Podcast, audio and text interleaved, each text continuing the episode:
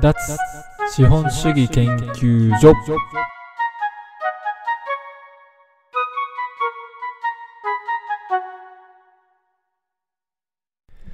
2021年5月30日脱資本主義研究所の守です。脱資本主義研究所は一家団らん掲載の過去記事から資本主義を抜け出して豊かになるための記事を紹介するポッドキャストです。はい。えっ、ー、と、今日は、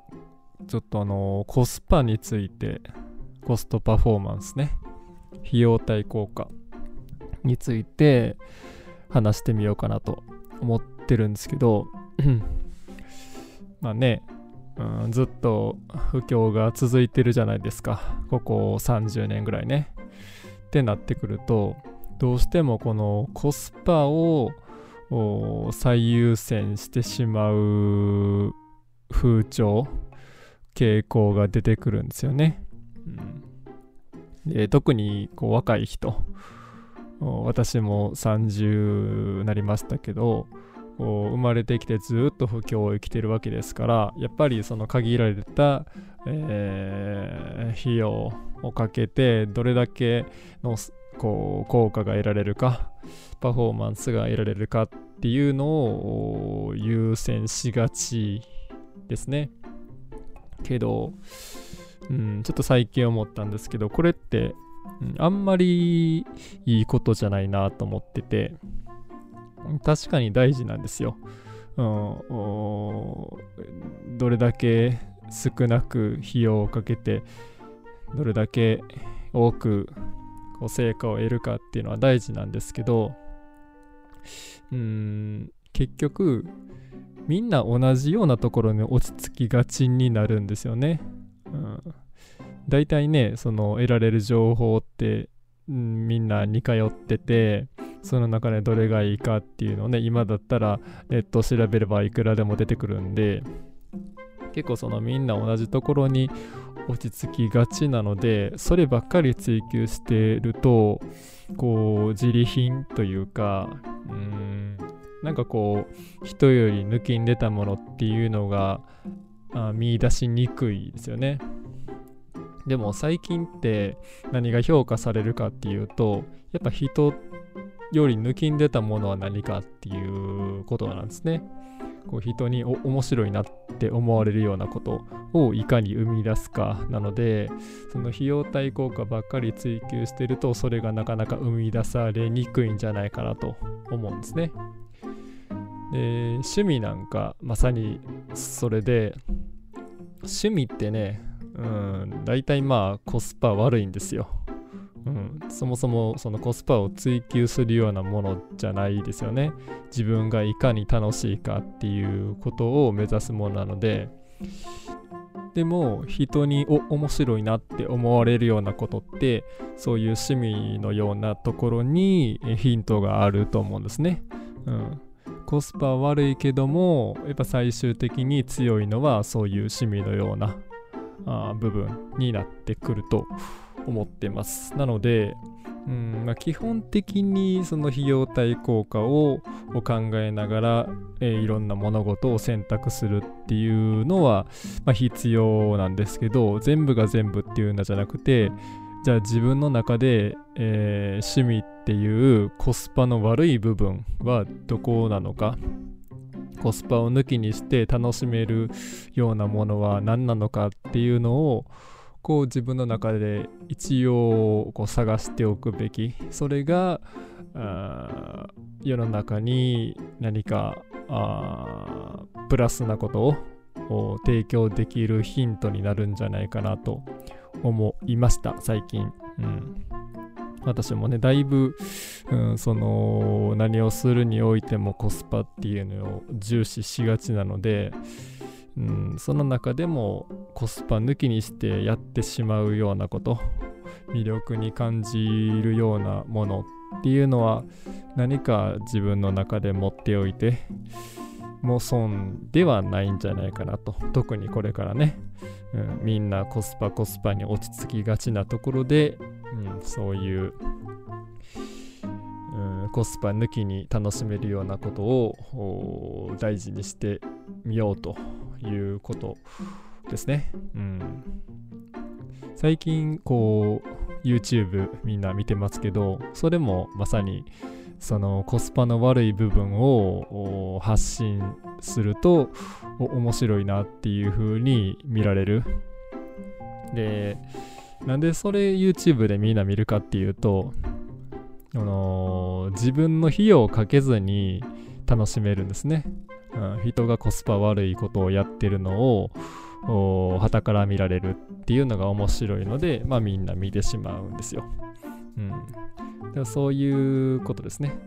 まあ、見てる人もね、あの時間っていう費用はかけてはいるんですけど、まあ、それは多分気づいてないだけなんですけど、まあ、とりあえず、その自分のコスパの悪い部分っていうのを見つけて、えー、さらにそれを発信するっていうことが、まあ、これからは大事なんじゃないかなと思いました。うん。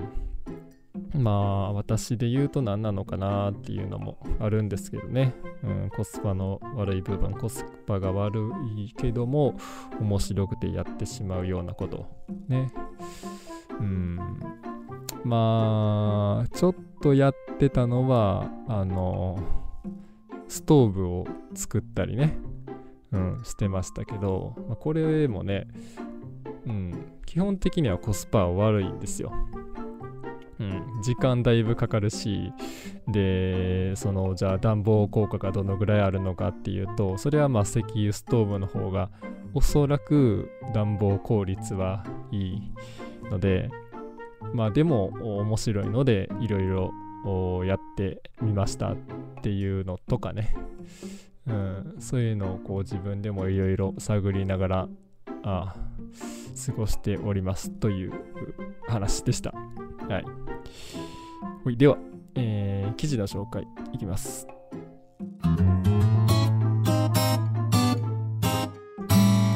本日の記事2020年3月20日タイトル商売の鉄則人は正しさよりコスパコスパより楽しさで決断する。人が物事を決断するときに何を基準にするか。当然自分にとってどれだけいい結果をもたらすかという基準なのですがそこに含まれる要素を抽出すると正しいかどうかコスパがいいかどうか楽しいかどうかという3つの判断基準がありさらにそれらに重要度の順位をつけると境内の通り正しさそれよりもコスパそれよりも楽しさという風になっています。いつの時代もそうだったということではなくここ数年はおおむねそんな感じです。さてでは自分が何か人に売り出したい時何を重視すればいいでしょうか。今時正しさだけじゃ誰も見向きもしません。かといってコスパがいいというだけではそこそこしか、えー、注目は浴びられませんと。やはり楽しさをどうにかして提供しないと注目されるのは難しいでしょう。正しさだけのものといえば例えば、えー、投票とかですね。そうあるべきというようなことです。投票するのが楽しいでしょうがコスパの良さも楽しさもないので人は集まりません。特に若い人は。じゃあコスパのいいものは何か。例がなかなか難しいですが、うん、例えば勉強とか何かの練習っていうのがその類ですね。きちんとした内容のものをこなせばしっかり結果として返ってくるけども楽しさは見出しにくいっていうやつですね。では、えー、楽しければ何でもいいかというと当然そんなことはなくて正しさとコスパの良さを兼ね備えている必要があります。若い人がこぞって YouTuber になりたがるのはまさにそれで仕事をするべきという正しさ通勤せずに稼げるというコスパの良さ。で人気者になれるという楽しさに魅力を感じているんです。ではここで自分が人に提供しているもしくはこれから提供しようとしているものがこの3つの要素を兼ね備えているか考えてみましょう。もしこのどれかが欠けているのならそこを補完することでもっとうまくいくようになるかもしれません。急に自分の立場で話をしますが田舎で暮らすというのはこの3つの要素を兼ね備えている生き方だと思っています、えー、まず太陽の光を浴びて自分の時間を大切にして暮らすべきという正しさ。であらゆる生活コストを下げながら人並みに稼げるというコスパの良さ。で、えー、飽和度が低くて規制も少ないので自由にすることが自由にできることが多いという楽しさ、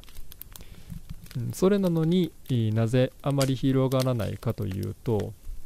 人並みに稼いで自由度を楽しむ能力がないとそれに気づけないからですね。その3つの、えー、必要なことが揃っているっていうことに気づけないですね。田舎と聞いただけで田舎って仕事ないんでしょうとか遊べるところ全然ないっていうふうに考えてしまう人がほとんどです。ただその一方で自分で見つけに行けばいくらでもあるということに気づくのが増えてきていることも事実です、えー、その一頭が今後さらに拡大すれば瞬く間に地方移住の波がやってくることでしょう。それに備えてあれやこれやと手を出す日々です。はい。という記事です、うん、ちょっとあのまさにさっき言ったあ内容のね記事があったので紹介してみました。はい。ではお便りいきます。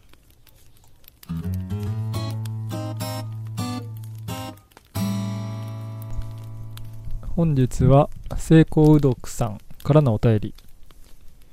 えー、人見知りが激しいのですがどうやったら克服できますか？うん。ねこれね人見知りね。うんまあ私はまあそもそもなんですけど人見知りですっていう、大人の人ってなんかがあんまり頭が良くないなっていうふうにまず思うんですけどまあそれなんでかっていうと人見知りってと言い換えると、まあ、初めましての人に緊張して警戒してこううまく話せないっていうことだと思うんですけどこれってねみんなそうじゃないですか。ね。みんな人見知りなんですよ基本的には。